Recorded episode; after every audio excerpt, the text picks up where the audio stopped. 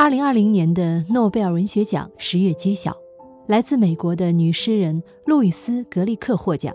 获奖理由中对她的评价有一句是：“因为她那无可辩驳的诗一般的声音。”格里克一九四三年出生于美国纽约一个匈牙利裔犹太人家庭，至今著有十余本诗集和一本诗歌随笔集，在世界诗歌界享有很高的声誉。本期呢，我选择的是他的一首题为《坦桑尼亚大草原旅行记》的诗歌，分享给大家。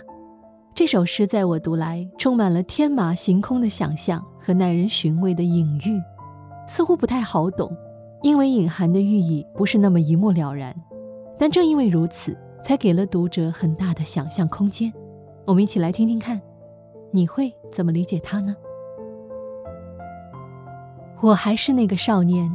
以梦为马，泼墨出太阳以及流浪的家。冷静的豹子，理智的鳄鱼，雷电一闪，你金黄的张开两臂，是要抓着我的肩膀吗？我还是那个孩子，以梦为马，泼墨出太阳以及流浪的家。这片弹奏着爱恨情仇的草原。狮子王是怎样将失败者的骨头慢慢嚼碎？